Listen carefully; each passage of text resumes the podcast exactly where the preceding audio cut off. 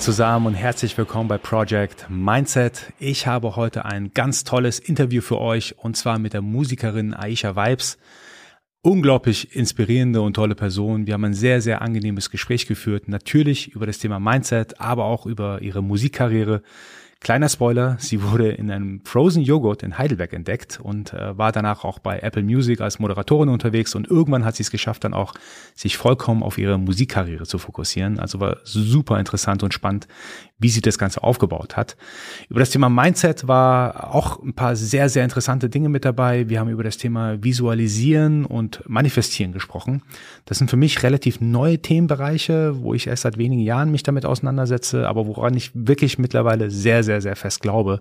Also, dass man zum Beispiel einen Gedanken in irgendeiner Form visualisiert, immer und immer wieder visualisiert, bis er sich dann, wenn man auch genug Arbeit in diesen Gedanken reingesteckt hat, äh, auch in der, in der Realität reingesteckt hat, bis sich dieser Gedanke dann manifestiert. Und über solche Themen haben wir auch gesprochen gehabt. War super interessant.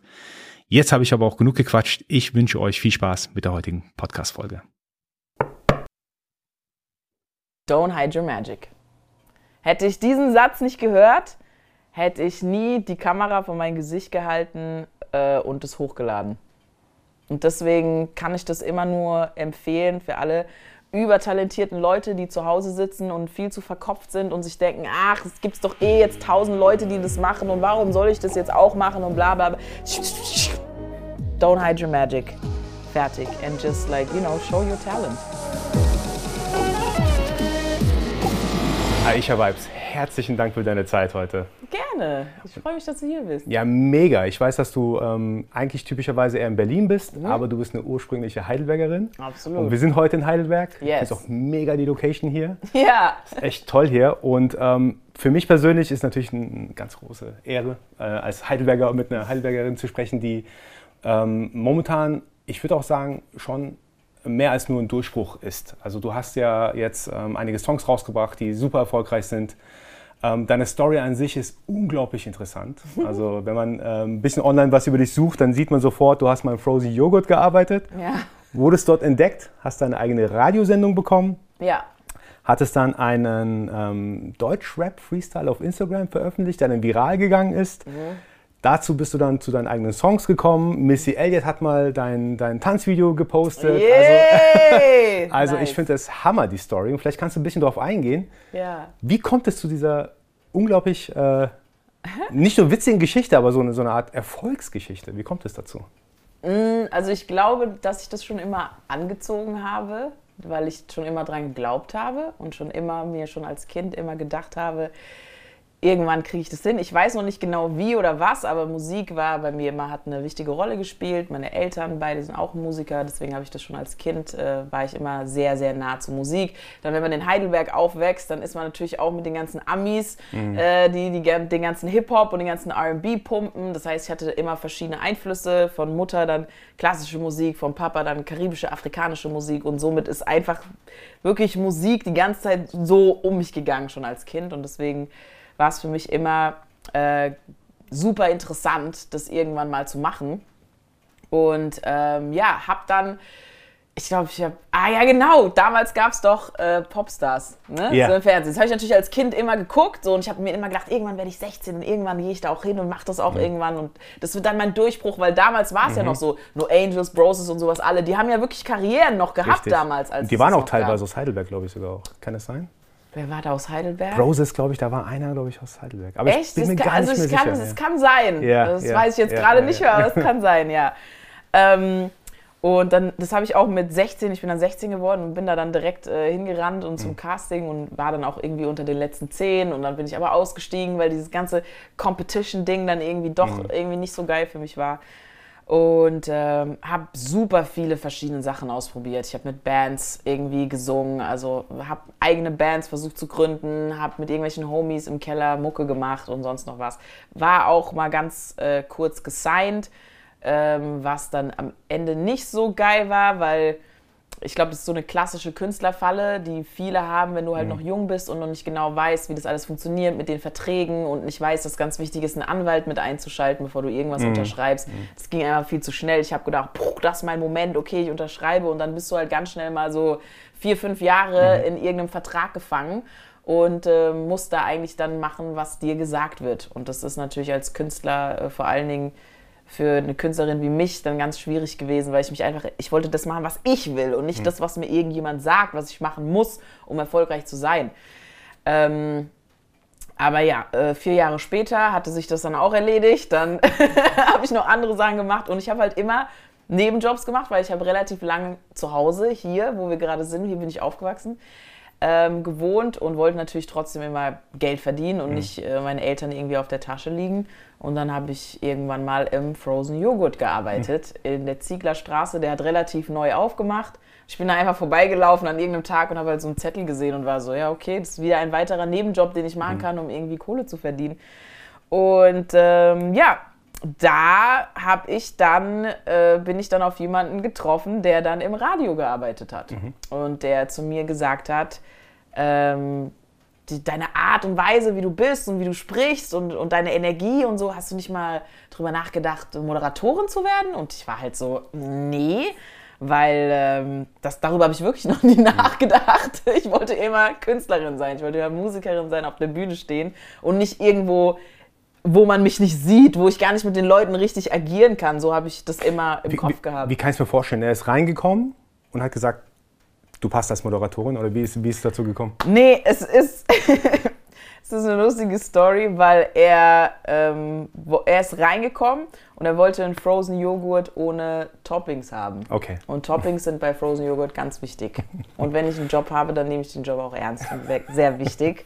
Und äh, deswegen habe ich ihm ja, habe ich mit ihm dann drüber diskutiert. Ich habe andauernd mit den Kunden diskutiert, weil ich einfach ein Mensch bin, die gerne redet und gerne labert. Und wenn ich halt dann dort war den ganzen Tag, da sitzt du ja dann auch ganz oft hinten einfach alleine und schneidest Obst und so. Deswegen, wenn dann Kunden reinkommen, ist man gleich so, Wuh, was geht ab, wie geht's dir heute? So, weißt du? Ich habe den Job wirklich gerne gemacht, muss ich sagen. Also wirklich. Und ähm, ja, das ist natürlich dann das Glück, wenn man an irgendeinem Ort ist, an dem man dann so sein kann, wie man ist. Mhm dann glaube ich, attracted man halt gewisse Dinge. Mhm. Und ich habe in dem Moment halt äh, attracted, dass jemand mit mir gesprochen hat und sich dachte so, oh krass, also so wie du redest und deine ganze, deine ganze Energy ist, äh, kann ich mir gut vorstellen im Radio. Und ich war halt erst so, nee. Und dann habe ich aber tatsächlich gegoogelt dann zu Hause. So war das dann, dass ich gegoogelt habe, was man als Radiomoderatorin verdient. Und das war dann halt doch natürlich mehr als beim Frozen Joghurt. Und äh, ja, dann bin ich hingegangen und es ging super schnell. Also ich war plötzlich Morning Show, also auch noch Morning Show dann, mhm. was ja eigentlich wirklich die Prime Show im Radio ist, was ich richtig krass fand. Und ähm, Morning war gar nicht meine Zeit, erst recht nicht so eine Radio-Morning-Show. Ich glaube, mein Wecker hat um 4 Uhr geklingelt wow, oder sowas. Okay. Mhm. Alle meine Freunde haben gesagt, das hältst du nicht länger als drei Wochen oder sowas aus. Und ich habe es auch ehrlich gesagt so eingeschätzt weil ich mir dachte, nee, niemals, niemals packe ich das. Ich bin dann teilweise echt nach dem Studio einfach wach geblieben und bin dann einfach morgens direkt dann zur Arbeit gegangen. Und ich habe es aber durchgezogen, fast ein ganzes Jahr, fast. Und dann habe ich äh, ein Angebot äh, dann von Planet bekommen. Genau. Mega. Mhm. mhm. Und da war ich dann, äh, da habe ich dann meine eigene Sendung am Nachmittag gehabt. Das war natürlich viel entspannter. Mhm. Und äh, auch von der Zeit, Gott sei Dank, viel nicer. Und äh, ja, und dann war ich, habe ich eine eigene Show gehabt. Das war auch, ich habe ja immer trotzdem was mit Musik zu tun gehabt und habe super viele Künstler interviewt, also auch ganz viele internationale Artists und Stars, wo ich nie gedacht habe, oh mein Gott, dass ich mit denen mal in einem Raum stehen werde und plötzlich kommen die in meinen Raum rein sozusagen, weißt du, und ich interview die. Ich fand das schon cool. Aber das war immer so bittersweet für mich, weil ich fand es auf der einen Seite ziemlich cool und auf der anderen Seite fand ich es ziemlich uncool, dass ich nicht diejenige bin, die auf der mhm. anderen Seite steht. Mhm. Weil ich mir immer dachte so, ich habe auch das Talent dazu, weißt du, und ich stehe hier den ganzen Tag und stelle 100 neue Songs von 100 Artists vor und so, aber eigentlich will ich, dass hier ein Song von mir vorgestellt wird. So, was soll das? und ähm, wie hast du damals deine Zeit aufgeteilt? Also an dem Job, wo du gerade erzählt hast, mhm. als Moderatorin und eigentlich das, was du gerne gemacht hättest. Also, Ich habe keine Zeit gehabt für das, was ich gerne gemacht hätte. Und das habe ich dann auch gemerkt, weil wenn du dann plötzlich einen Job hast, den du von montags bis freitags hast, das war auch noch in Frankfurt. Das heißt, ich bin gependelt, ich bin jeden Tag äh, zweieinhalb Stunden insgesamt im Auto gesessen, weil ich bin zur Arbeit gefahren. Dann saß ich, habe ich meine, meine Live-Show ging vier Stunden lang. Da sitzt du dann ja auch die ganze Zeit und dann fährst du wieder eineinhalb Stunden zurück. Ich war tot dann. Ich hatte gar keine Energie mehr. Nicht zum Reden, nicht zum Schreiben, nicht zum keine Ahnung was. Das habe ich dann gar nicht. Und da habe ich dann auch gemerkt, dass es äh, mich dann relativ schnell nicht mehr so glücklich gemacht hat, weil ich die Balance gar nicht mehr hatte dazu, dass ich noch Musik gleichzeitig gemacht habe. Wie lange hast du das dann gemacht noch? Ich habe das insgesamt, ich glaube, drei Jahre. War ich drei Jahre bei Planet, gell? Ja. Weil es war schon auch, ich muss auch sagen, alle bei Planet, also das ganze Team dort, super lustige Menschen. Es hat wirklich Spaß gemacht, zur Arbeit zu gehen, wegen den Menschen, die auch da waren. Ja. So. Die waren eigentlich diejenigen, muss ich ganz ehrlich sagen, die am meisten der Grund waren, warum ich so lange da war. Weil ich so viel in meinem Umfeld mitgekriegt habe bei Freunden, die Jobs hatten, wo die einen beschissenen Chef hatten, Kackkollegen oder sonst noch was. Und ähm, ich hatte die lustigsten Menschen um mich rum, Okay, die auch natürlich- wirklich mich supportet und gefeiert haben mit dem, was ich bin. Und ich durfte bei Planet ja immer trotzdem, ich durfte Jingles einsingen. Ich durfte irgendwelche, wenn ich irgendeine Idee für irgendwas hatte, dann haben die das auch gepusht und haben das irgendwie unterstützt. Und alles, was mit Gesang zu tun hat, haben sie immer mit mir gemacht und so. Also sie haben schon auf jeden Fall sich auch darum gekümmert, dass ich jetzt nicht nur ähm, die Moderatorin war, sondern dass auch nach außen hin die Leute wussten, zumindest ist eine singende Moderatorin. Du warst ja, glaube ich, auch noch bei Apple Music als Moderatorin. Genau, das kam dann danach aber kam erst. danach, Und mhm. das war ein krasser Zufall. Okay. Weil ich habe dann während der Arbeit diesen Freestyle da gemacht gehabt auf Deutsch, den ich dann einmal hochgeladen habe. Der dann viral gegangen ist. Genau, ja. ja. Der dann viral gegangen ist. Ähm, Vielleicht nochmal die Story dazu. Das war ein deutscher Freestyle, den du gemacht hast. Mhm. Ein Rap-Freestyle sozusagen. Den hast du spontan aufgenommen, Ja. so wie ich es damals mitbekommen Ja. habe. Und der ist dann super krass viral gegangen. ja, das war, ich habe das überhaupt nicht ernst genommen in dem Moment, ehrlich gesagt. Ich habe das einfach. Aber es hat schon ein bisschen davor angefangen, lustigerweise, dass meine Freunde angefangen haben, so ein bisschen ähm, mich zu pushen mit, wenn man jetzt auf deine Instagram-Seite geht, die Leute wissen gar nicht, was du alles drauf hast. Schreib doch endlich wieder Songs oder film dich mal beim Singen und sowas. Da habe ich schon so ein bisschen tatsächlich angefangen gehabt, dann mal in die Kamera mal rein zu singen oder irgendwie schon so ein bisschen was auf meiner Seite gehabt. Und dann, ja, habe ich diesen, an diesem Tag halt einfach, ja, auf diesen Biggie-Beat, glaube ich, war das, habe ich dann so in die Kamera einfach so reingerappt und habe mir null Mühe gegeben. Wenn ich das mir jetzt angucke, finde ich das so cringe. Denke ich mir so, oh mein Gott, wenn ich das jetzt nochmal machen würde, hätte ich mir viel mehr Mühe gegeben, viel mehr nachgedacht, auch was ich sage hier und da. Aber ich glaube, deswegen hat es funktioniert in dem Moment, weil ich nicht drüber nachgedacht habe und es einfach nur gemacht habe. Und dann habe ich innerhalb von einer Woche irgendwie von 8000 Follower 30.000, 40.000, 5. Das ist immer, also es ging so schnell plötzlich. Und es war einfach nur so, oh mein Gott, was passiert hier? Oh shit, okay, deutscher Rap, Freestyle, okay, komm, ich mach noch einen. Und dann habe ich noch einen gemacht und das hat immer mehr, also das erste Mal dann auch in meinem Leben gewesen, dass irgendwas musikalisch funktioniert hat. Also funktioniert in dem Sinne, dass ich hatte plötzlich so viele Leute, die gesagt haben, oh mein Gott, du bist die krasseste und wo ist deine Mucke und was geht ab und wieso müssen wir auf Instagram, um deine Musik zu hören und Aber du bist erst danach zu Apple Music gegangen. ja. Wie kam es dazu? Also wieso hast du nicht, ich sag jetzt mal all in gesagt, jetzt mache ich nur noch Musik? ich, also da hat es angefangen. Ne? Mhm. Als ich das dann, als das so angefangen hat, dass ich so einen Hype gekriegt habe, dachte ich mir so, okay, okay, okay, this is my moment. Aber diesen Moment hast du als Künstler so oft in deinem Leben, dass du denkst, this is the moment, this is Mhm. the moment. Und irgendwann trustest du dem nicht mehr so hundertprozentig, diesem Gefühl. Aber trotzdem war das ein anderer Moment als jemals zuvor, weil ich plötzlich so viele Menschen hatten, die halt auf mich geguckt haben.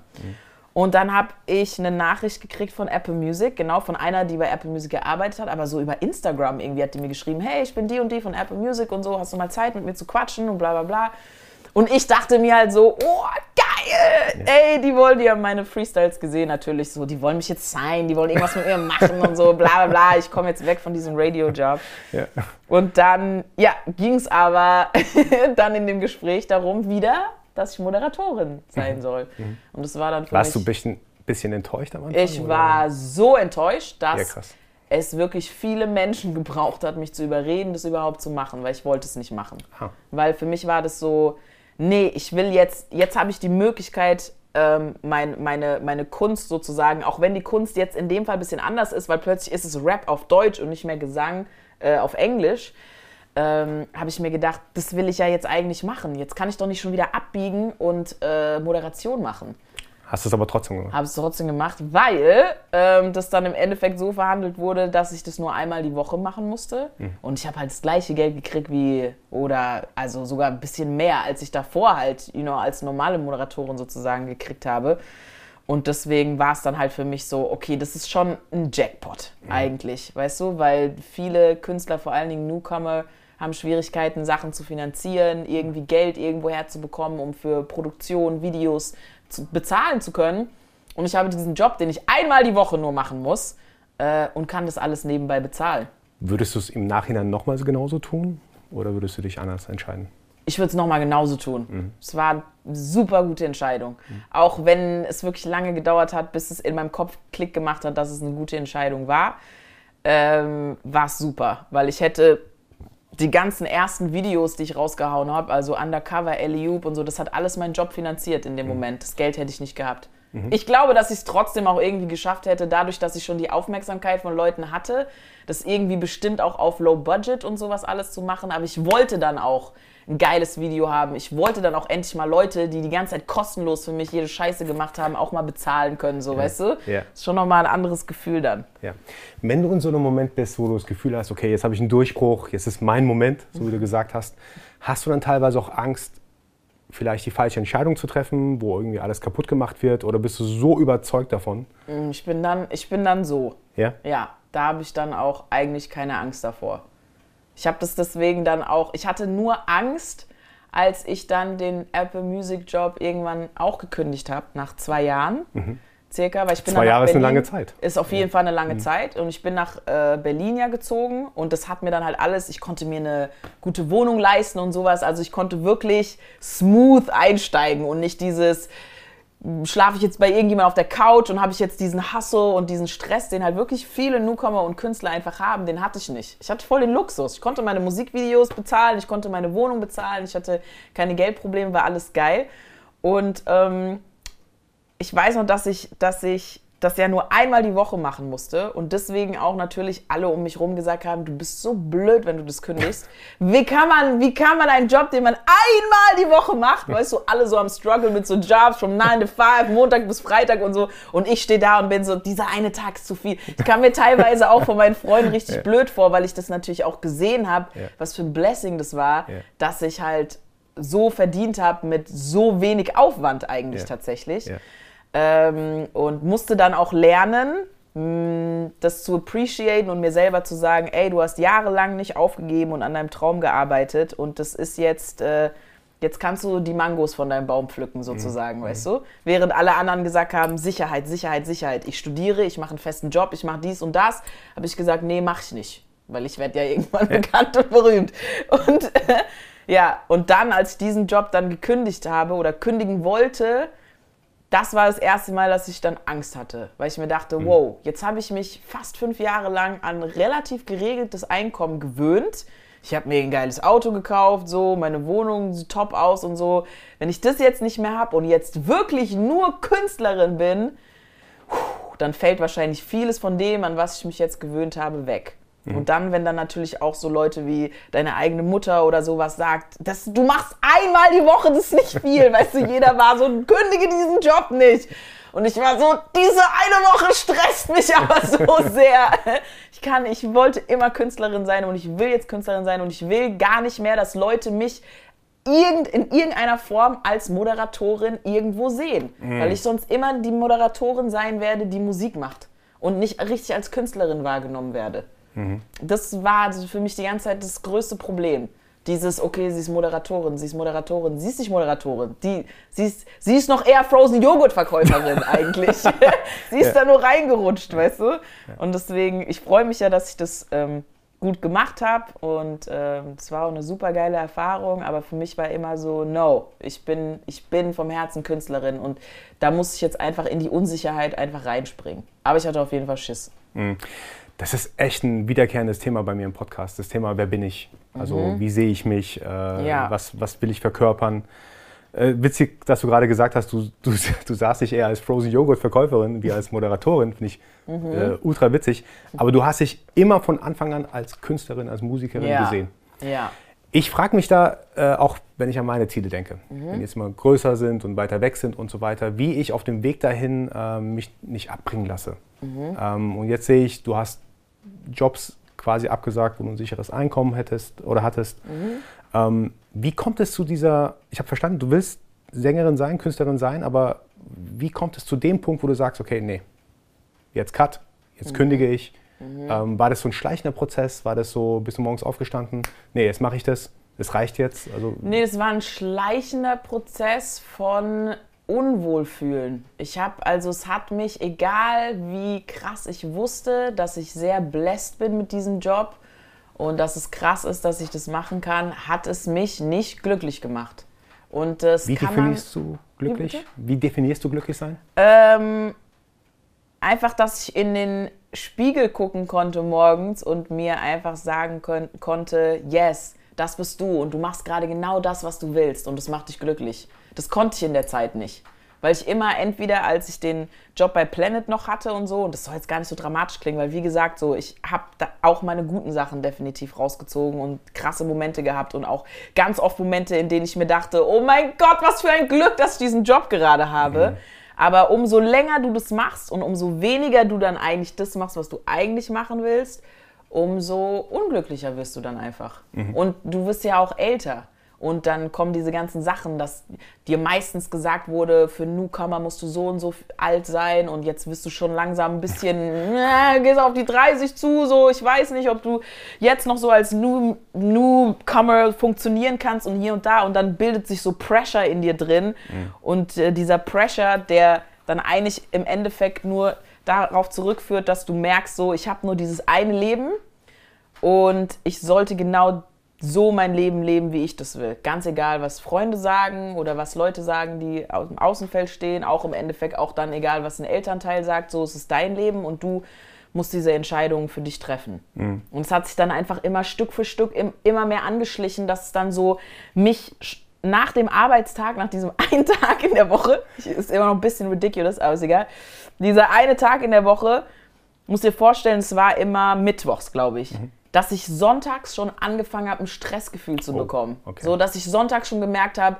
oh Mann, am Mittwoch will ich eigentlich das und das machen und bla bla bla und jetzt muss ich am Mittwoch wieder irgendwelche anderen Künstler interviewen und mit denen labern über ihre Karriere. Ich habe gar keinen Bock da drauf, so, weißt du? Und mhm. dann habe ich richtig gemerkt, wie das meine Woche eingenommen hat und wie ich nicht äh, richtig entspannen konnte und mich auf äh, meine Sachen fokussieren konnte, mhm. weil ich zu ja, mentally einfach zu stressed war, dass dieser Tag auf mich zukommt. Und es ist eigentlich ridiculous, weil wie gesagt, es ist dann auch nicht mal ein acht oder zehn Stunden Arbeitstag gewesen. So, ich habe diese Show durch Corona dann von zu Hause aufgenommen immer und ähm, das habe ich dann mit Interviews und sowas alles, die dann halt versetzt waren, waren vielleicht so sechs Stunden am Tag, die dafür draufgegangen sind. Du, aber ich verstehe das vollkommen. Ich kenne sehr viele Leute, die so unhappy sind in ihren mhm. Jobs und trotzdem die Jobs machen, weil sie ja. auch vielleicht denken, okay, ich habe keine andere Alternative oder womit soll ich sonst mein Geld verdienen? Also ich kann es voll nachvollziehen, dass du sogar dies einmal die Woche sogar. Ja, ähm, und vor allen Dingen, ich glaube, was halt das Blöde bei mir war, ja. war, dass es ein Interessenkonflikt war. Mhm. Ich glaube, wenn es ein Job gewesen wäre, der gar nichts mit Musik zu tun gehabt hätte, einmal die Woche,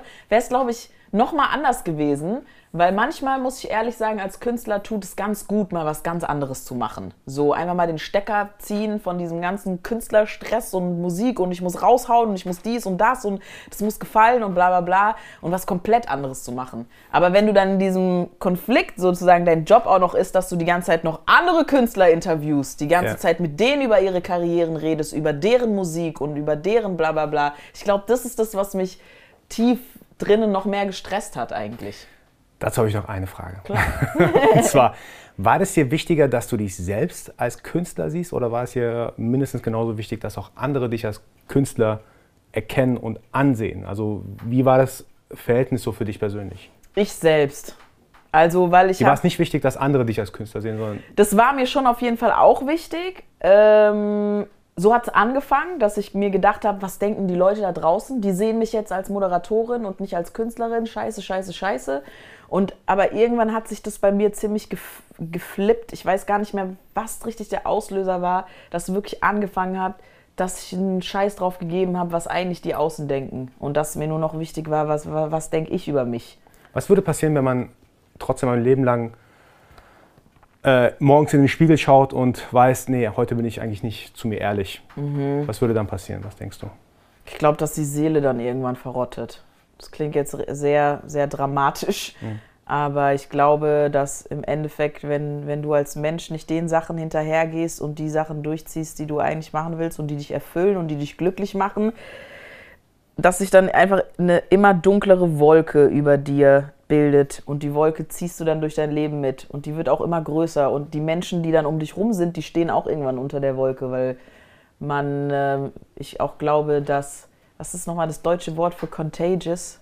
Ansteckend? Ansteckend, ja. Mhm. Ich glaube, dass es auch sehr ansteckend ist und deswegen auch oft Leute, die mit ihrem eigenen Leben unzufrieden sind, ähm, ganz toxisch für andere Leute sind, die eigentlich gerade in guten Energien und guten Spaces sind. Weil denen ihre Wolke ist einfach zu groß. Mhm. Oder beziehungsweise ich versuche es auch immer so mit einem Licht zu sehen. Ich habe immer das Gefühl, die Leute, die das machen, was sie lieben und das tun, was sie denken selber, das sind so Lichtmenschen, die ähm, aber ganz oft auch äh, diese Schattenmenschen oder die Leute mit den dunklen Wolken anziehen. Mhm. Weil die, jeder will am, im Endeffekt Licht. Keiner will im Dunkeln sitzen.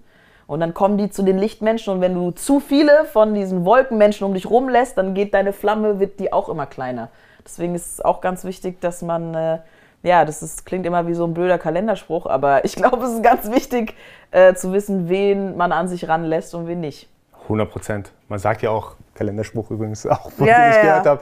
Man ist der Durchschnitt der, der fünf Menschen, auch mit denen man äh, abhängt. Ja. Erkennst du das sofort, wenn du um dich herum so negative Menschen hast? Oder es ist ja auch schon mal passiert, dass es einfach lange gedauert hat. Ja, krass. Ja. Ich habe das erst jetzt gemerkt, dass diese eine Person. Ja. Ich muss nämlich zugeben, auch bei mir, äh, in meinem Umfeld, habe ich es erst nach Jahren oder irgendwie gefühlt eine, eine Lebenszeit gemerkt, okay, die Person tut mir eigentlich nicht gut. Ja, ja, ja, ja. Also es war nicht immer von Anfang an, dass ich das gemerkt habe, weil viele Leute auch einfach richtig gut wissen, äh, wie sie sich präsentieren ohne ihre Wolke, sage ich jetzt mal so, mhm. weißt du? Mhm. Und es ist auch gar nicht, ich glaube auch gar nicht, dass die diese, die, diese Wolken, diese dunklen Wolkenmenschen, dass die das Böse meinen oder dass die andere Leute da reinziehen wollen. Aber das sind Menschen, die eben oft nicht nach dem gegangen sind, was sie eigentlich wollten, aufgrund von, dafür gibt es tausende Gründe, die auch oft verständlich sind. You know? Also ob das jetzt die Society ist, das Umfeld, ob das Familie ist, ob das Kultur ist. Es gibt so viel, was dich schon von der Kindheit einschränkt, das zu machen, was du eigentlich willst und dir versucht zu sagen, es gibt Regeln und wenn du die nicht befolgst, dann dies und das und bla bla bla, dass Menschen äh, continuously einfach in Angst leben und sich deswegen vieles auch einfach nicht trauen. Wie finde ich denn das, was ich möchte oder was meine, meine Leidenschaft ist? Das ist eine gute Frage. Das ist eine sehr gute Frage. Ich kenne einige, ich will jetzt nicht übertreiben, aber mhm. ähm, tatsächlich in, in, in dem Podcast-Umfeld sprechen mich manchmal Leute an mhm. und dann äh, sagen die mir auch, hey, ähm, ich spreche auch häufig über sein, sein, sein, seine Passion nachgehen, seiner Leidenschaft nachgehen. Ähm, und teilweise sagen die Leute, ja, ich verstehe vollkommen, was du meinst, aber ich weiß aber nicht, ich was meine Leidenschaft ja. ist. Also wie finde ich es denn heraus? Dann unterhalten wir uns, ich habe mich vor kurzem mit einem unterhalten, der ist in einem IT-Job drin und dann nach einer langen Unterhaltung sagte, kam dann dabei raus, das wurde ihm auch mal bewusst, er würde eigentlich gerne was Richtung Film machen. Mhm. also mhm. er musste erstmal drüber reden, drüber ja. sprechen, dass er überhaupt dann wusste, wohin er eigentlich hin möchte oder was ja. eigentlich seine Leidenschaft ist? Ja. Ich habe die Antwort leider nicht, sage ich dir ehrlich, weil ähm, ich mich das tatsächlich schon öfter gefragt habe in Gesprächen mit Leuten, die mich das gefragt haben, weil für mich war es einfach so, dadurch, dass ich das schon immer wusste, was ich machen will und was meine Leidenschaft ist, kann ich mir gar nicht vorstellen, wie das ist, das nicht zu wissen. Und so lost eigentlich sozusagen zu sein. Aber ich sehe das in vielen anderen Menschen und denke mir so, ey, scheiße. Und es wird immer schlimmer jetzt mit Social Media und du hast tausend verschiedene Einflüsse und Eindrücke. Also wo ich mir denke, wenn wir mit Social Media aufgewachsen wären, vielleicht würde ich, ey, verloren, wir wären verloren. Also es tut mir leid, aber die New Generation, ihr seid verloren. es gibt kein Zurück, ihr seid im Arsch. nee, weil ich mir wirklich denke, so krass, wenn du heutzutage ein Kind bist und dir so viel äh, Information entgegengeschmissen wird über diese kleinen äh, Screens, wie willst du dich denn da noch entscheiden, was du, was, wie willst du überhaupt rausfinden, was du eigentlich willst? Weil du Zu fängst an, zu viel Ablenkung und du fängst an, die Träume von anderen zu wollen, Hm. weil du ja siehst, dass andere ihr fakes Leben auf Social Media preisgeben und dann denkst du dir als Kind, boah, genau das will ich. Weil du siehst, oh, guck mal, da gibt's viele Likes, viele, keine Ahnung was, guck mal, die lebt volles lavish Life und sowas, das möchte ich. Aber in dir drin möchtest du das vielleicht gar nicht und willst eigentlich was anderes, aber dann keine Ahnung, ich weiß echt nicht, wie diese neue Generation, wie die darauf klarkommt und wie die das macht. Du hast aber jetzt auch Social Media gesagt. In einem anderen Kontext hast du mal ähm, den Satz gesagt, don't hide your magic. Magic, ja. Genau. Kannst du das kurz einordnen? Weil ich fand es super interessant, weil Social Media spielt, glaube ich, ein bisschen damit rein. Ja, da kommen wir wieder zu dem schönen Punkt, dass alles Vor- und Nachteile hat, weil das waren jetzt die ekligen Nachteile von Social Media. Auf der anderen Seite gibt es dir natürlich die Möglichkeit, deine Talente zu zeigen, wenn du Talente hast. Und äh, ein Kollege von mir hat mal damals zu mir gesagt, äh, don't hide your magic. Also er hat wirklich damit gemeint, so krass, du hast so, du hast so viele Talente, die die Welt einfach gar nicht sieht, weil du sie nicht mit ihr teilst. Du hast aber jetzt die Möglichkeit, die, sie zu teilen äh, über deine Plattform, also mach's gefälligst auch. Und das hat mich tatsächlich auch dazu gebracht. Also es war definitiv auch was, was in meinem Kopf war, als ich diesen Freestyle gemacht habe. Weil ich mir gedacht habe, ich kann, wenn ich mir angucke, was die hier in dieser deutschen Musikindustrie machen, so ich scheiß das eigentlich so, so assi das jetzt klingt, wohl du noch so, ich mag an dir, dass du nicht assi bist. Aber das, das kommt so schnell einfach raus, weißt du, dass ich mir halt so dachte, so, ey, ja, dann mach doch einfach, dann zeig denen doch mal, wie man das eigentlich macht. Und deswegen versuche ich auch immer allen zu raten, äh, so andere Newcomer oder Leute, die was mit Musik machen wollen und sowas, dann gehe ich mit denen auf ihr Instagram und sehe tolle Fotos von denen, wo ich mir denke, ja toll. Und jetzt, wie, was bringt dir das jetzt? Wenn du eine krasse Sängerin bist, dann zeig, dass du eine krasse Sängerin bist. Dann lad Videos hoch, in denen du krass singst. Fertig. Und dann continuously do that. Und das gilt für andere Leute mit Talenten auch. Jetzt gibt es halt die Möglichkeit, das Talent zu zeigen. Es ist halt einfach nur so, dass es halt einen Überfluss davon gibt. Aber trotzdem glaube ich, dass es möglich ist, da rauszustechen. Don't hide your magic. Genau. Okay. Dazu gehört natürlich auch, was man weiß, dass man weiß, was die Magic in einem äh, Ja, genau. Ja, und also- wenn du halt lost, also wenn Ja. du das halt nicht zuordnen kannst, Ja. dann ist es halt super schwierig. Deswegen, ich habe das noch nicht so richtig rausgefunden. Da müsste man eigentlich mit einer Person sprechen mal, die sehr lange gebraucht hat, um rauszufinden, was sie eigentlich will. Und die dann fragen, das fände ich jetzt interessant tatsächlich, würde ich auch gerne mal mit so jemandem sprechen, um zu wissen, so, okay, bei dir hat es länger gedauert, das rauszufinden. Wie hast du das rausgefunden? Weil man es dann irgendwann einfach gemacht hat und dann gemerkt hat, so, boah, das ist voll geil, was habe ich für ein geiles Gefühl, wenn ich das mache. So, Ja. zum Beispiel, als ich mit äh, Leroy ähm, damals, als wir so die ersten Videos gemacht haben, so Musikvideos, weiß nicht, was man, wie man es nennen soll. Wir haben so eine krasse Dopaminausschüttung gehabt, wenn wir angeguckt haben, was wir da gemacht haben. Wir waren wirklich so, wie wahrscheinlich andere Menschen müssen wahrscheinlich dafür Koks oder Ecstasy nehmen, um sich so zu fühlen. Und wir waren so, oh mein Gott! So bei jeder Szene sind wir komplett ausgerastet so. Und dann denke ich mir so, das sind die Momente, in denen man merkt, genau das will ich machen. Ja, ja, weißt absolut, du? absolut. Ja. Du hast ja schon ein paar Mal das Thema Blessed angesprochen. Mhm. Und aus dem Vorgespräch weiß ich, dass du ein dankbarer Mensch bist. Mhm. Also äh, ich auch. Ich finde, Dankbarkeit ist äh, eigentlich eines der Themen, ähm, wo man, wenn man es wirklich in sich spürt, dann zieht man auch gute Sachen an. 100 Prozent. Genau, ja. dass man das äh, auch sozusagen attracted, Ja. äh, gute Sachen attracted. ja. Kannst du so ein bisschen darauf eingehen, was Dankbarkeit für dich bedeutet, äh, wie du mit dem Thema umgehst? Ja. Ähm, ich glaube, dass bei mir definitiv auch eine große Rolle spielt, warum ich so bläst mich fühle, weil ich seit ich drei Jahre alt bin, jedes Jahr von meinen Eltern mit nach Ghana genommen wurde. Oder, ähm, also wir da hingegangen sind, mitgenommen wurde. Ja, wir sind alle als Familie nach Ghana gegangen, weil es meinen Eltern wichtig war, äh, dass wir unsere Roots kennen und dass wir wissen, wo wir herkommen und wie die Seite von meinem Papa sozusagen es alles ist. Und ähm, wenn du dann mal siehst, wie andere Welt das dort drüben, vor allen Dingen noch vor 30 Jahren halt war, jetzt inzwischen, wenn man nach Ghana geht, jetzt sieht es da aus wie so in L.A., weißt du, was ich meine? Echt? Aber ja, ist richtig krass. Aber damals war das halt nicht so. Und wenn du dann siehst, mit wie, wen, wie viel wenigen Dingen äh, Menschen trotzdem glücklich sind und trotzdem entspannt sind, fühlt man sich irgendwann richtig peinlich, sich zu beschweren über die Dinge, wenn man dann nach Deutschland kommt. Weißt du? 100 Prozent. Ja, und dann merkt man so richtig so, wow, krass. Ich pien's jetzt rum, weil ich jetzt nicht das neueste iPhone habe. Ja. Weißt du, was ich meine? Ja. Und ähm, keine Ah- Ahnung, da drüben würde sich jemand im gleichen Alter wie ich noch über Nokia 3310 absolut freuen, so, weißt du?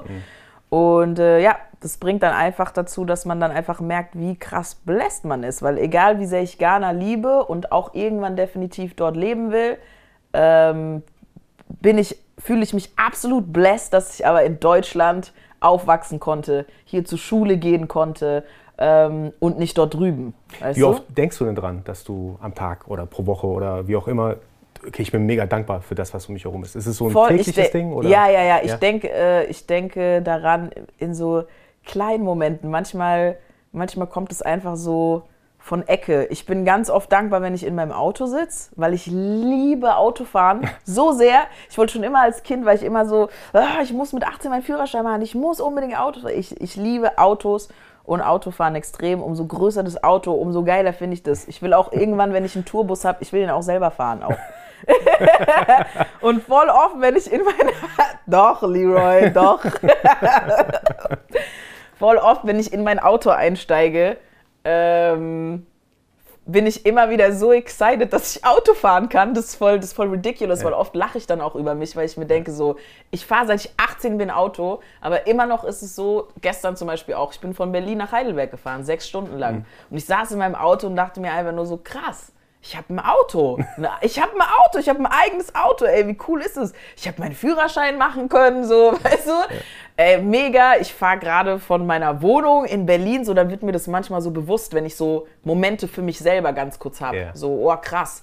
Ich fahre gerade von meiner Wohnung in Berlin, die voll nice ist. Ich habe jetzt ein neues Studio. Ich habe jetzt ein eigenes Studio einfach in Berlin. Wow. Ich sitze hier in meinem eigenen Auto. Pff, ich bin vor vier Tagen aus Sansibar gelandet. Ich bin Business geflogen. Das sage ich niemandem eigentlich, aber das ist dann so, oh my fucking God. Kann man sowas jemandem beibringen, dankbar zu sein? Ja, ich glaube, dass man das einfach mit den einfachsten, mit den einfachsten Dingen anfangen muss. Also man muss lernen, nicht nur dankbar zu sein für ein Auto und einen Businessflug und ein Studio oder sonst noch was, sondern man muss anfangen für wirklich Kleinigkeiten, die man in seinem Leben hat, dankbar zu sein. Und oder auch für Menschen, die man in seinem Leben hat, dankbar zu sein. Gar nicht jetzt nur diese materiellen äh, Dinge, sondern auch einfach so die menschlichen Dinge. Wie oft ist es so, dass ich wirklich, wenn ich mit engen Freunden eine gute Zeit hatte oder sowas und mir denke, oh mein Gott, wie geil sind gute Freundschaften. Wie geil ist Leute zu haben, mit denen man über alles reden kann oder die man auch anrufen kann, wenn es einem nicht gut geht oder die sich für deinen Erfolg freuen, anstatt dass sie irgendwie da, darüber sauer sind oder sonst noch was, you know?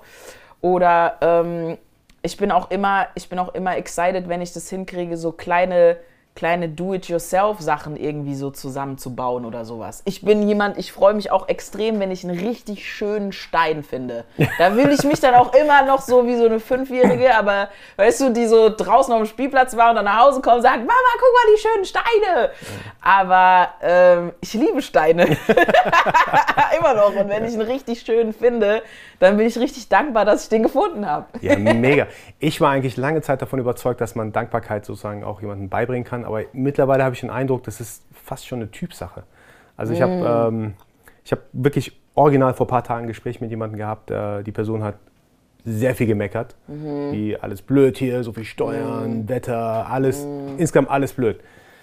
Das habe ich mir ein paar Minuten lang angehört und irgendwann gesagt, hey, aber du, wir sind hier in einem Land, wo ich an, äh, an, an, an die Spüle gehen kann, aus der Leitung Wasser trinken kann. Ohne Angst zu haben, dass mir irgendetwas passiert. Ja, Mann. Also stell dir das mal vor. Ja. Auf wie vielen Ländern dieser Erde ist es überhaupt möglich, sowas zu machen? Oder ich kann hier abends rausgehen, ohne direkt Angst zu haben, dass ich überfallen werde oder was auch immer. Ich glaube, ähm, so einer Person kann man, glaube ich, gar nicht mehr das bewusst machen, auch wenn man vielleicht ein bisschen älteren Alter ist.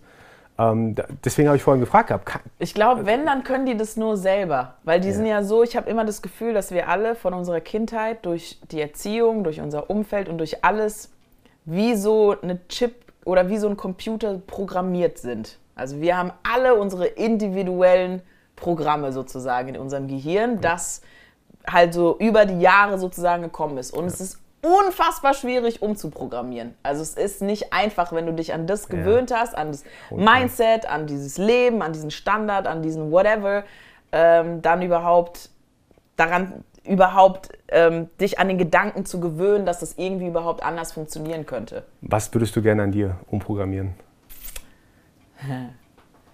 Ähm, meine Zuverlässigkeit. Das ist immer noch. mm, also es wird besser. Aber äh, es ist immer noch so, dass dadurch, dass mein Leben so krass unvorhersehbar ist und äh, es super schwer ist, mit mir zu planen. Das ist das, was ich vorhin gemeint habe, mit dem, ich verstehe auch, dass es für Businessleute schwierig ist, in jemanden zu investieren, wenn die Person dasteht und sagt, also versprechen kann ich dir nicht. Wir schauen mal, was passiert. Ich gehe mit dem Flow. So kein Businessmensch würde sagen, okay, ich gebe dir einfach mein ganzes Geld, sondern alle sind so, okay, wir gehen dann lieber mit den Leuten, die irgendwie einen Plan haben. Ähm, aber dadurch, dass halt deswegen bei mir auch ständig was um, um die Ecke kommen kann oder irgendein Termin plötzlich kommt, dabei habe ich eigentlich was ausgemacht und dann kommt dies und dann kommt das und bla bla bla. Und es äh, endet dann oft in Chaos. Also jetzt dadurch, dass ich ein Team um mich rum habe, die sich auch um meine Sachen im Kalender und sowas alles kümmern, ist es schon viel einfacher und jetzt viel entspannter für mich, weil ich das jetzt nicht mehr machen muss. Ähm, aber ja, ich hatte auf jeden Fall, es ist schon immer schwierig gewesen, mit mir Pläne zu machen. Und ich bin auch eine Person, leider, heute fühle ich so und morgen fühle ich vielleicht so. Also wenn ich jetzt heute zum Beispiel Bock habe, oh, wir gehen jetzt morgen, keine Ahnung, einkaufen, dann kann es sehr gut sein, dass ich morgen aufwache und keinen Bock habe, einkaufen zu gehen. Und dann bin ich halt auch so jemand, wo dann, ja, ich weiß nicht, habe ich jetzt heute Bock? Und wenn du jemanden auf der anderen Seite hast, die sich aber darauf verlassen hat, dass du halt jetzt am nächsten Tag einkaufen gehst, dann ist das halt einfach wack. Und deswegen wünsche ich mir, dass äh, sich das so immer noch ein bisschen mehr bei mir einpendelt. Du hast gerade Chaos gesagt. Mhm. Kommst du trotzdem mit Chaos gut zurecht? Ja? Ich fühle mich da ehrlich gesagt viel Wo? wohler. Okay. Also wenn ich zu viel Struktur um mich rum habe, dann bin ich gleich so. Äh. Ich habe das gemerkt, als ich das erste Mal mit einer Freundin zusammen gewohnt habe, die super aufgeräumt und sauber ist und das erste, was sie morgens gemacht hat, ist Staubsaugen und alles stand in unserer Wohnung so am richtigen Ort und perfekt und ich habe mich richtig unwohl gefühlt, weil ich nicht ich selbst sein konnte, weil ich nach Hause komme und irgendwas einfach nur so rumschmeißen möchte und es ist meine Freiheit und so möchte ich auch sein. Und ähm, ich merke aber, dass es für, für die Karriere ganz wichtig ist, Menschen zu haben, die Struktur mitbringen. Also nu- auf mein Chaos könnte ich mich nicht verlassen, weißt du? Und auf Struktur und Planung kann man sich ein bisschen verlassen. Und deswegen ist es da ganz wichtig, einfach eine Balance zu haben. Äh, auf deinem Social Media Kanal, Instagram, ist mir aufgefallen, ähm, und das finde ich super witz- witzig, Aisha, Vibes auf Instagram übrigens. Ähm, Folgen, macht echt Spaß zuzuhören. Check me out. Macht echt Spaß zuzuschauen, zuzuhören. Einer der Gründe ist, dass du auch dich selber gar nicht so ernst nimmst. Also du kannst dich selber hops nehmen, du nimmst andere hops, also du machst es äh, sau gerne. Ähm, trotzdem die Frage, wie wichtig ist es dir, dass ja, du so ein gewisses Bild auch nach außen verkörperst, was andere über dich denken? Weil auf der einen Seite willst du Künstlerin sein, die vielleicht auch für ein Thema steht. Ähm, auf der anderen Seite willst du auch ja, wahrscheinlich nicht immer ernst genommen werden und Spaß haben. Ähm, wie findest du da die Balance zwischen ernst genommen werden, äh, ernst genommen, also von anderen zu werden und Ja. äh, aber trotzdem das zu tun, auf das du vielleicht in dem Moment einfach Bock hast? Ich finde es krass überraschend, wie viele Menschen mich immer noch ernst nehmen, wenn ich ehrlich bin. Weil manchmal denke ich mir so, also was aus mir rauskommt, finde ich krass, dass ihr mich noch ernst nehmen könnt. Ich glaube, das ist aber dann vielleicht dann doch die Balance zu meinen Freestyles und meiner Persönlichkeit auf Instagram zu meiner Musik. Weil auch wenn ich in den Songs immer wieder auch witzige Sachen sage oder was mit Augenzwinkern mache, ähm, finde ich, hört man da schon auf jeden Fall die Confidence und das Selbstbewusstsein äh, in den Tracks. Und wenn man mich aber so als Mensch einfach, dann bin ich einfach ein Clown. So, Ja. ich will auch einfach den ganzen Tag eigentlich nur lachen und Scheiße labern. So. Ja, ich hab, ja. Also ich habe natürlich auch krasse Momente so, in denen ich super deep bin und auch sein will. Aber bei mir ist ganz viel Spaß und mein, äh, meine Grenze zu meinem Schamgefühl ist, äh, da kann man Leroy fragen, da ist das, da gibt es keine Grenzen. Und was nimmst du aber komplett ernst? Ähm, wenn ich merke, dass Leute, that I care for, was ernst nehmen, dann kann ich ganz schnell switchen auf jeden Fall in, okay, jetzt ist nicht mehr lustig, okay, jetzt ist kein Spaß. Because like the people that I care for ist mir schon auf jeden Fall wichtig, dass die nicht das Gefühl haben, so mit Vibes kann man immer nur lustig sein und äh, die nimmt nichts ernst und es ist immer nur wack. Das auf jeden Fall. Und ich nehme auch hundertprozentig meine Karriere ernst. Definitiv. Also das ist mir schon wichtig, auch wenn ich jetzt nicht so ein richtig, so dieses mit dem Planung habe, dass ich so kontinuierlich wie es geht Musik einfach raushaue, weil ich mich sonst auch als Künstlerin nicht mehr ernst nehmen kann, weil ich kann ja nicht sagen, hey, ich bin jetzt nur Künstlerin, ich mache diese ganzen Moderationsjobs nicht mehr und dann haue ich keine Songs raus. Ich hatte zwischen dem ersten und dem zweiten Song, ich glaube, eine sechs Monate Pause und es hat mich so innerlich, oh mein Gott, oh mein Gott, ich mache nicht, was ich eigentlich machen muss. Weil wenn man selbstständig ist äh, und nicht gesigned ist, hast du natürlich auch die Freiheit und bist dein eigener Chef. Und manchmal ist es ganz schön schwer, sein eigener Chef zu sein, weil man sich halt selber pushen muss, um zu sagen, this is still a job. Und wenn du Künstlerin sein willst, dann hau Musik raus. Ich habe den Eindruck, und vielleicht liege ich da vollkommen falsch, ähm, falsch, was du auch noch ernst nimmst, ist, glaube ich, dein, ähm, deine Heritage, dein Ursprung. Oh ja. Das so zumindest ein Eindruck, wenn ich jetzt auf Social Media schaue. Inwieweit, genau, inwieweit spielt dein Ursprung eine Rolle? Also für dich, was bedeutet das überhaupt für dich? Ich sag dir kurz ein bisschen Hintergrund. Ähm, ich bin gebürtiger Iraner, muss aber sagen, ich fühle mich natürlich deutsch. Also ich bin mit zwei Jahren hierher gekommen, äh, bin hier aufgewachsen. Natürlich habe ich die iranische Kultur von zu Hause in mir drin. Jetzt bin ich gerade an so einer Schwelle, darüber haben wir vorhin ganz kurz gesprochen, wie viel gebe ich meinen Kindern weiter von meiner iranischen Kultur? Ich will natürlich weitergeben, aber ich will natürlich auch, dass sie auch hier möglichst die Strukturen hier kennen, äh, angepasst sind, auch verstehen, warum. Am Anfang waren gewisse Verhaltensweisen auch für mich sehr schwierig zu verstehen. Bei uns zu Hause, die ersten Jahre, wurde ich natürlich anders erzogen, als die Gesellschaft hier teilweise ist. Also ähm, auch das Thema Höflichkeit spielt da so ein bisschen ein, aber das ist eine andere, andere Baustelle. Findest du die Deutschen höflich? Ähm, nicht so höflich wie Iraner, würde ich sagen. Nicht so, also wir, wir, wir nehmen Höflichkeit auch ein bisschen zu ernst, glaube ich, im Iran. Also es fängt schon vielleicht eine Kleinigkeit mit, bei uns Iranern sitzt man nicht mit dem Rücken zu Älteren Krass. oder mit den, mit den Füßen ausgestreckt nicht zu, äh, zu anderen. Das sind so klein, wo ich sage jetzt mal, die Kleinigkeiten, die bei uns wichtig sind oder allgemein in der Kultur, aber wo, ich, wo man auch hinterfragen kann. ja. Hey, ist es eigentlich wirklich so wichtig? Oder, Ja. ähm, oder wenn mir ist eine Sache aufgefallen, hatte ich glaube ich schon mal erzählt. Vor Jahren, als, wir noch, als ich noch ein bisschen kleiner war, hatte ich einen Freund zu Besuch. Der hat bei uns zu Hause bei meiner Mutter gegessen. Meine Mutter kocht für mich persönlich sehr, sehr, sehr, sehr lecker. Und der meint, der isst das dann so und meint so, oh, schmeckt nicht schlecht. Bei uns ist es eine Beleidigung, weil Ja. damit hast du gesagt, ja, Ja. es schmeckt nicht gut so auf die Art, Ja. aber auch nicht schlecht, so, so mittendrin. Aber für, für, für eine deutsche Aussprache ist es ja schon mal gut. Ja. Aber wenn du das nicht weißt, wenn du die Übersetzung in deiner Muttersprache nicht kennst, dann ist es erstmal, ja, krass. Ja. Genau, das, das sind so, so Kleinigkeiten und Feinheiten, wo ich dann denke, okay, ich muss auch nicht übertreiben so mit, da, mit dem, was ich meinen Kids weitergebe, weil hier herrscht einfach eine andere Sprache zum Beispiel oder eine Voll. andere Art von Kommunikation zu meinen, äh, zu meinen um Menschen äh, drumherum. Daher die Frage, weil ich gemerkt habe, Heritage, Ursprung ist für dich wichtig. Voll. Ähm, warum? Nummer- Also, ich habe mich schon immer mehr afrikanisch als deutsch gefühlt. Sowieso. Ich glaube, ähm, bei meinem Bruder ist es anders tatsächlich. Oder bei beiden von meinen Brüdern habe ich das Gefühl, einfach nur so. Müsste ich vielleicht auch mal fragen. Aber ich, ich glaube, wir haben darüber sogar schon mal geredet. Ich bin aber auch diejenige, die einzige gewesen äh, von meinen Geschwistern, die jedes Jahr immer nach Ghana gegangen ist. Also, und der das total wichtig war, immer dort zu sein, weil ich einfach die Kultur und die Energy dort einfach immer so geliebt habe, weil dort immer alles so die Leute, die lachen laut, die sind freundlich, die sind lustig, die sind einfach so den den ihr Vibe, einfach Ghana ist für mich einfach ein Vibe, so, weißt du? Und dann halt so im Gegensatz dazu dann so hier in Deutschland, äh, das kommt einfach nicht daran, so, weißt du? Und ich habe meine Persönlichkeit schon immer passender dort gefunden, ähm, als hier irgendwie. Obwohl ich auch dort drüben immer weiß war und hier schwarz und ja, dieses klassische Mixed People Problem, so wo gehöre ich jetzt eigentlich hin?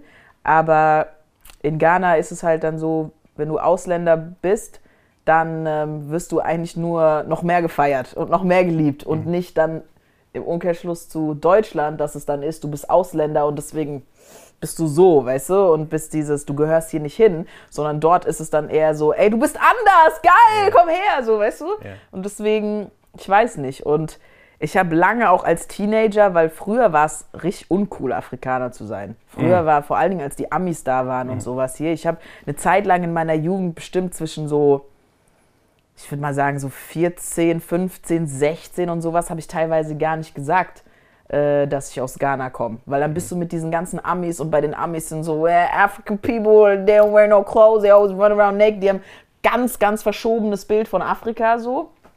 Ähm, und du willst ja nicht uncool sein dann, weißt du? War und das dann, dir unangenehm? ja, Ja. es war mir richtig unangenehm. Und jetzt ist mir das so unangenehm, dass mir das unangenehm war, weil ich jetzt so stolz einfach bin. Und Wann ähm, kam dieser Switch? Ich habe angefangen, einfach Amerika nicht mehr so zu.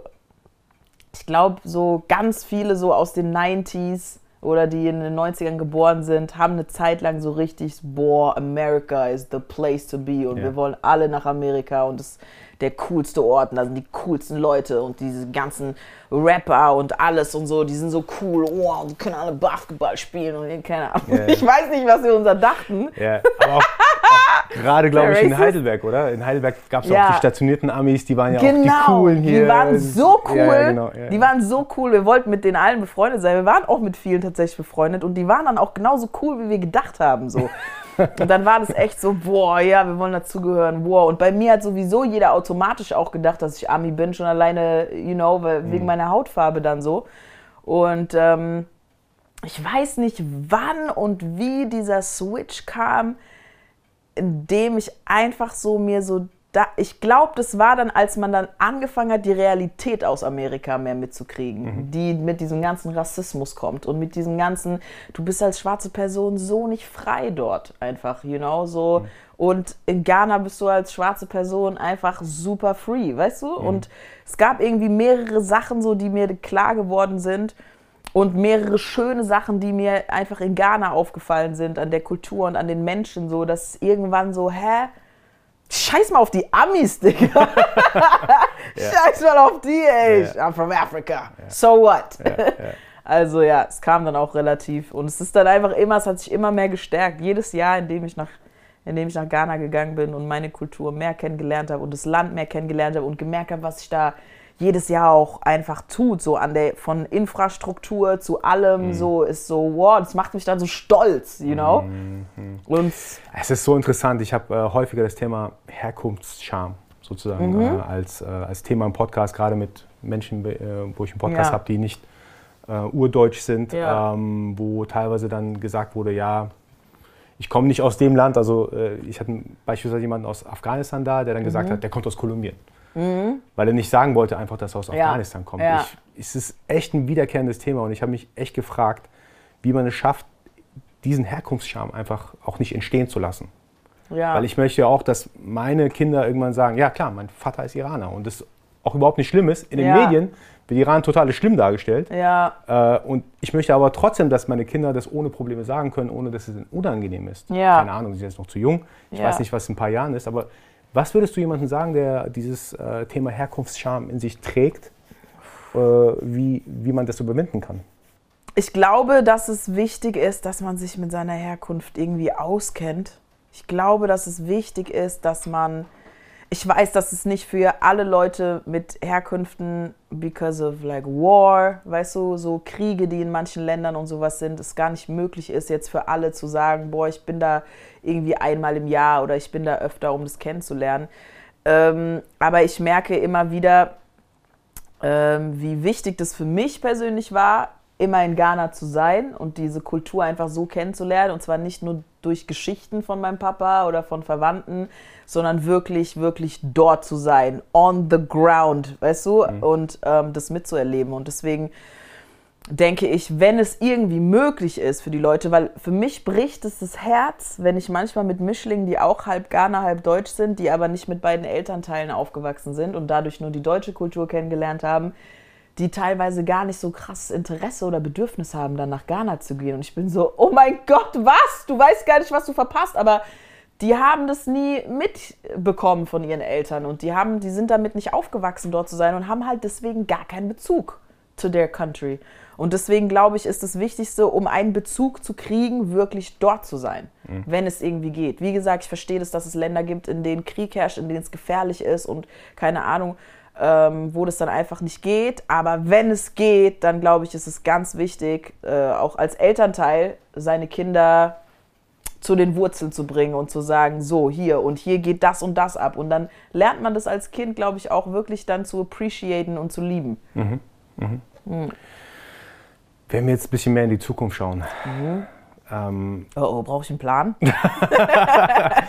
was, was hören wir so in den nächsten Jahren alles von dir? Englische Musik hört Englische ihr von Musik. mir, ja. Also du switch von Deutsch auf Englisch sozusagen. Ich mache jetzt keinen kompletten Switch. Ich werde weiterhin auch auf jeden Fall deutsche Musik machen. Aber ich merke jetzt dann, genauso wie ich dir vorhin erzählt habe bei dem Apple Music, dass in mir drin aber irgendwas war, was die ganze Zeit so, ah, ist es jetzt halt so oder schon von Anfang an so gewesen, dass dieses so, ich will aber auch Englisch machen, ich will auch eigentlich auf Englisch singen und die, die Musik machen, die mir wirklich am Herzen liegt und die mir gute Laune macht jeden Tag. Weil ich auch glaube, auch Musik ein äh, wichtiger äh, Punkt ist, der dein Mindset wirklich steuern kann. Also ich mhm. glaube, je nachdem, was für Musik du überwiegend hörst, so kannst du auch wirklich, so kann auch wirklich deine Laune sein. Mhm. Und ich glaube fest daran, dass die dadurch, dass ich schon morgens Afrobeats pumpe, zu denen ich eigentlich tanzen will und lachen will und und eigentlich in meinem Kopf die Sonne scheint, auch wenn draußen irgendwie Hagel fällt, ähm, dass das was mit mir macht. Und diese Musik will ich halt auch eigentlich machen. Egal wie geil ich das auch finde, diese Beats und diese Songs zu machen, wo man so, oh shit, und richtig so mit dem Kopf wippen kann und so. That's also cool und ich werde es weiterhin auch noch laufen lassen, aber für meine Seele und für mein Licht muss ich auf jeden Fall auch ähm, englische Mucke machen. Denkst du, es wird aber für deine zu, äh, Follower, für deine Leute, die dir zuhören, schwierig sein, sich dann nochmal anzupassen? Ich glaube ehrlich gesagt nicht, weil ich ja schon immer krass viel Englisch mit reinmische mhm. in meine deutschen Songs. Also mhm. da wurde ja auch schon voll oft zu mir gesagt, jetzt hör mal auf, das immer so zu mischen und jetzt entscheide dich mal, welche Sprache du... Mhm. Ähm, und deswegen glaube ich, habe ich die ja alle schon eigentlich darauf trainiert, ja. weißt ja. du, dass irgendwann vielleicht komplett auf Englisch ist. Und auch wenn die die englischen, englischen Sachen nicht feiern, weil das ein komplett anderer Vibe auf jeden Fall sein wird, mhm. das höre ich immer von meinen Freunden, die meine englischen, englischen Sachen hören, so krass ist wie ein anderer Mensch. Du klingst ganz anders auch yeah. einfach, you know gibt es ja immer noch die deutschen Sachen, die nebenbei dann auch noch weiterhin mhm. laufen. Deswegen, ich werde die Leute jetzt nicht da einfach im Regen stehen lassen und sagen, okay, bye, ich mache jetzt ja. was ganz anderes. Ja aber ich muss es auf jeden Fall auch machen. Einfach mhm. nur, um in mir drin so balanced zu sein. Ich finde es mega, bei dir kommt alles so locker flockig rüber. Finde ich echt cool. Ich weiß von einem Vorgespräch von uns, dass dir ähm, auch mal im Rahmen deiner Musikproduktion, deines Künstlerdaseins auch natürlich hier und da mal äh, so eine Art, ja, wie sagt man das so, Fail, Fuck-Up passiert. Du hast mir von diesem einem Shooting da erzählt.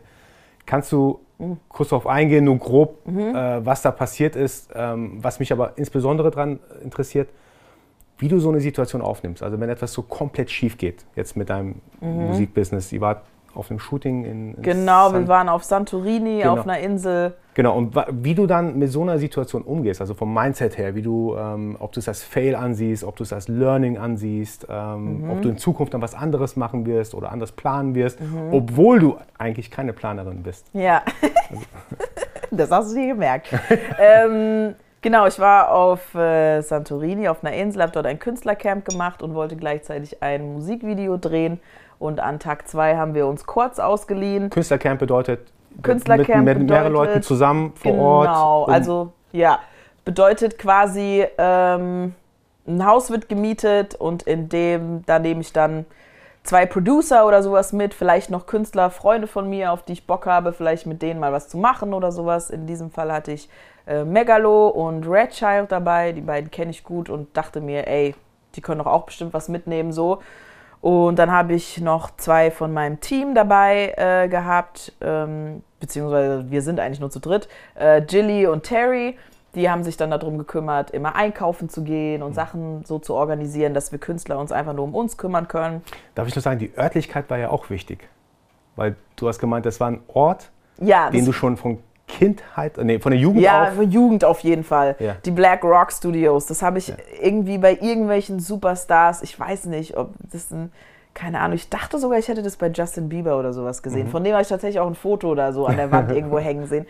Ähm, einfach ein riesiges Haus auf dieser äh, traumhaften Insel, äh, in dem ein riesiges Studio auch unten reingebaut ist und Platz für 10 bis 15 Leute, ein riesiger Pool noch draußen und sowas alles. Also einfach nur so, wow, Traum. Und das habe ich damals schon gesehen und hatte mir gedacht, irgendwann mal gehe ich auch in diese Black Rock Studios. Irgendwann mal kann ich mir das leisten. Oder irgend, ich weiß gar nicht, was ich mir gedacht habe. Also ich dachte mir, irgendwann kann ich mir das leisten, beziehungsweise ich dachte mir, irgendwann bin ich so berühmt, dass die vom Black Rock Studio mich einfach einladen, wahrscheinlich. so. Aber du hast so richtig visualisiert, wie du da hingehst. Ja, ja, ja, voll. Ich visualisiere Dinge immer richtig krass. Ich bin auch voll Träumerin einfach immer. Und ja, dann haben wir Fast Forward, äh, habe ich es geschafft und wir sind auf dieser Insel gewesen. Und äh, genau, an Tag zwei von sechs Tagen ist dann ein ganz schlimmer Unfall passiert, äh, bei dem sich einer aus meinem Team dann 13 Rippen gebrochen hat. Eine von meinen Tänzerinnen hat sich Zähne ausgeschlagen. Also es war wirklich das Schlimmste, was ich bis jetzt so sehen musste, weil es war vor, fast vor dem Haus direkt. Und wir sind halt rausgerannt, ähm, weil eine ähm, von meinen Tänzerinnen ist reingekommen, hat gesagt, da ist ein Unfall passiert, bitte nicht durchdrehen und sowas, bla bla bla. Und ich dachte mir halt so, ja, da hat sich jemand den Fuß umgeknickt oder so, keine Ahnung. Kam halt raus und die Mädels lagen halt in einer Blutlache, wirklich.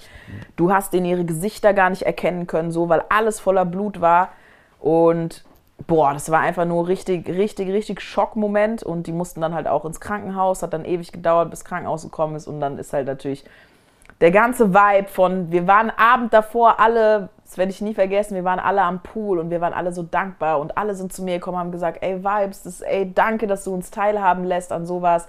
Krass, guck mal, wo wir hier sind, guck mal, was wir erreicht haben, dass wir jetzt hier alle gemeinsam sein können. Wir waren so unfassbar dankbar diesen Abend davor, dass es so krass ist, dass am nächsten Tag einfach der, also alles geflippt ist, so innerhalb von Sekunden einfach, zack, so weg, ne? Und ähm, ja, und es war natürlich, schre- also ich habe im ersten Moment auch nur geheult. Ich war total panisch so. Ich habe mir einfach Sorgen gemacht um meine Freunde, äh, weil die meisten Leute, mit denen ich arbeite, wirklich auch meine guten Freunde geworden sind so. Und die dann halt dort so zu sehen und nicht zu wissen, was passiert jetzt und ist hier überhaupt ein Krankenhaus, die sich um die kümmern können, gescheit, überleben die das? I don't know, das ist alles meine Schuld. Also richtig, richtig Krise.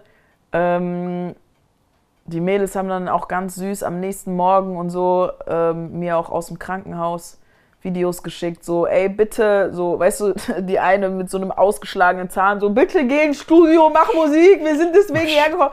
Also die haben wirklich auch ganz süß zu mir gesagt, ey, Vibes, wir wollen, dass du, wir kriegen das schon irgendwie hin und so, ey, das war ein Albtraum, dieser Aufenthalt. War, der ganze Vibe war natürlich gecrashed. Ich hatte gar keinen Kopf mehr, irgendeine Musik zu machen und das irgendwie zu appreciaten, sondern war nur die ganze Zeit, warum passiert das jetzt? Warum passiert das jetzt? Weil ich immer davon überzeugt bin, dass alles irgendwie aus dem Grund passiert und dann gibt es aber einfach manche Schicksalsschläge, bei denen du einfach dastehst und dir denkst, nein, das hat jetzt keinen Grund. Das hat jetzt keinen Grund. Das ist einfach richtig scheiße jetzt gerade gelaufen und ich sehe es gar nicht ein, jetzt hier irgendwelche Gründe dafür zu sehen. And fuck this shit. Also ich war wirklich ähm, ja, überwältigt mit Emotionen, aber trotzdem war der Fokus in meinem Kopf, was habe ich falsch gemacht? Was habe ich von Anfang an falsch gemacht und was darf auf gar keinen Fall das nächste Mal wieder sein, dass sowas nicht mehr passiert? Da bist du strukturiert rangegangen mit deinen Gedanken. Ja, tatsächlich schon. Im Notfall kann ich das. ja, das war Was würdest du sagen? Was hast, was, eigentlich, du kannst ja gar nichts falsch dran gemacht haben, oder?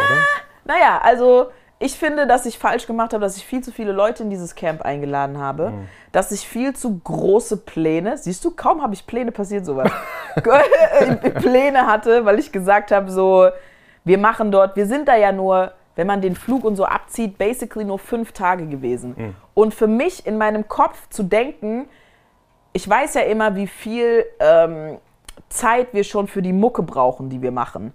Und the fact, da draußen bohrt irgendwas, gell? Okay.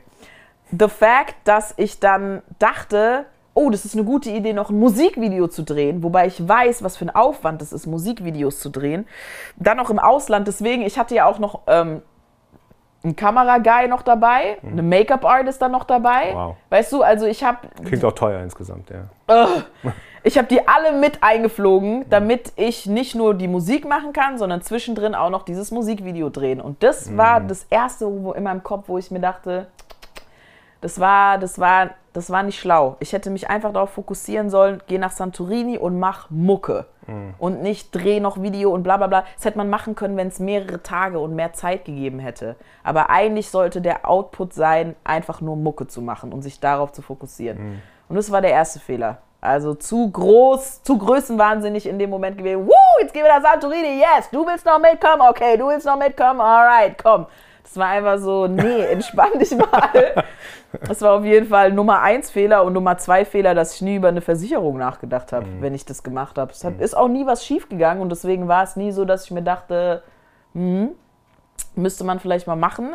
Aber danach habe ich das tatsächlich gemerkt.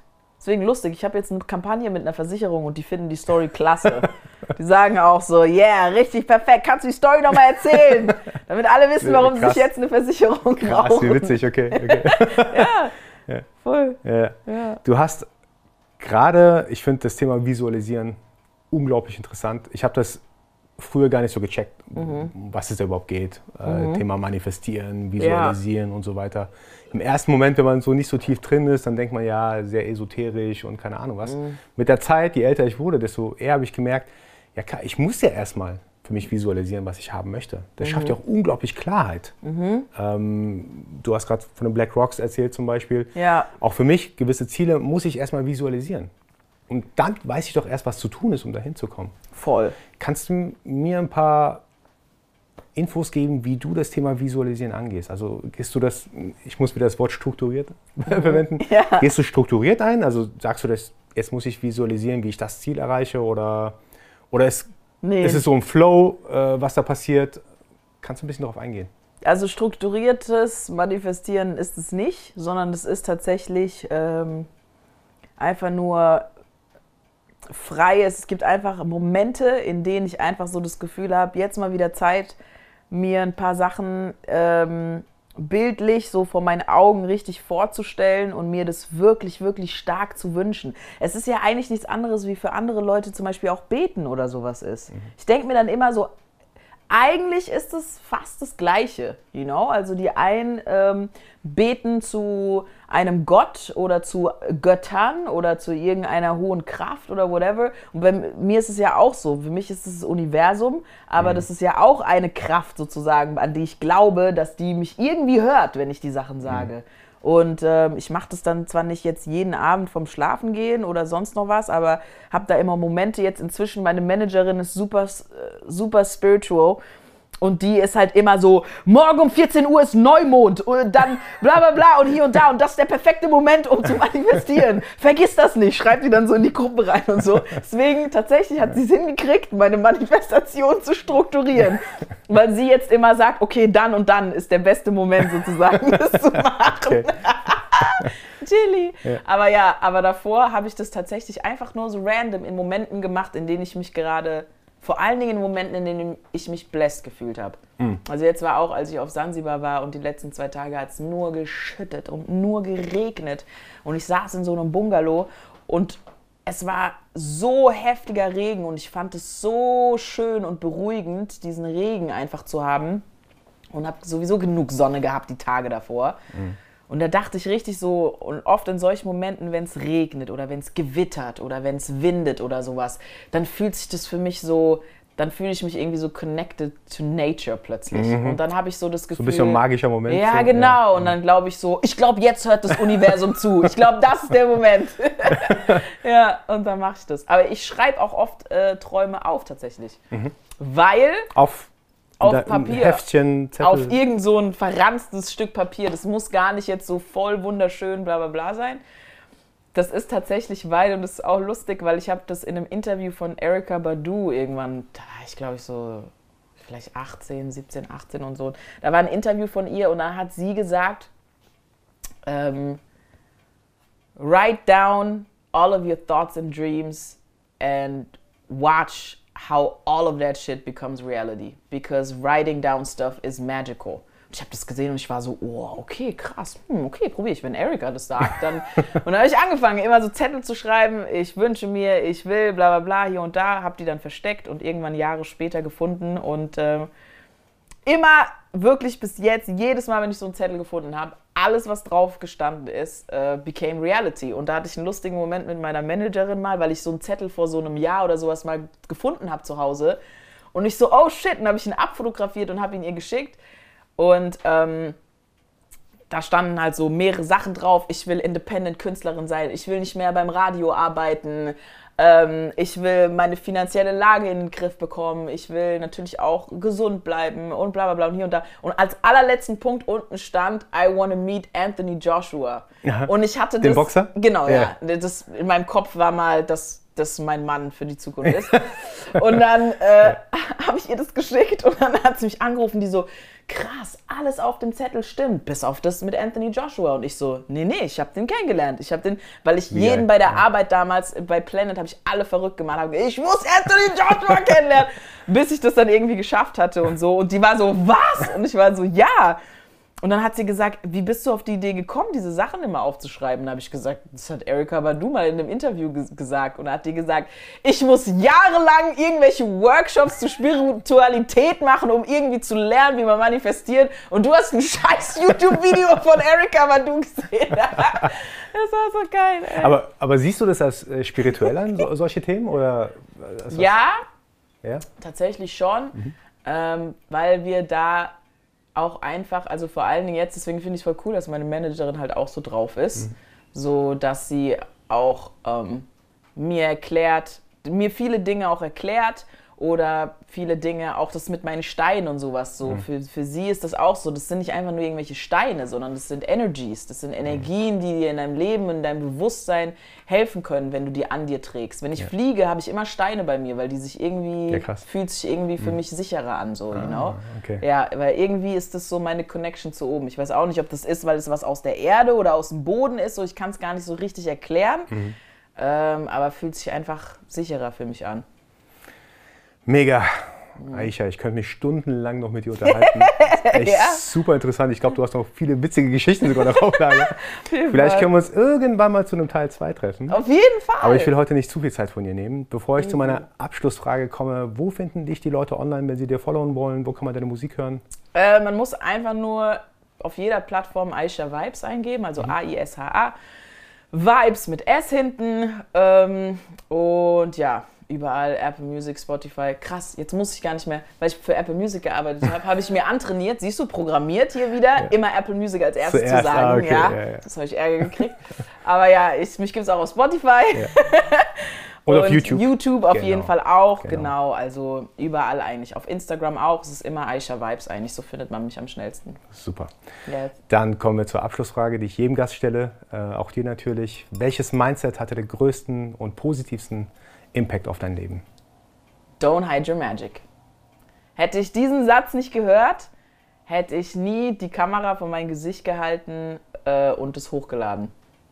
Und deswegen kann ich das immer nur empfehlen für alle übertalentierten Leute, die zu Hause sitzen und viel zu verkopft sind und sich denken, ach, es gibt doch eh jetzt tausend Leute, die das machen und warum soll ich das jetzt auch machen und bla bla bla. Don't hide your magic. Fertig. And just like, you know, show your talent. Mega. Yes. Aisha, tausend Dank für deine Zeit. Ich danke dir. Super Spaß gemacht. Ja, Bis hoffentlich bald wieder. Yes, hoffentlich.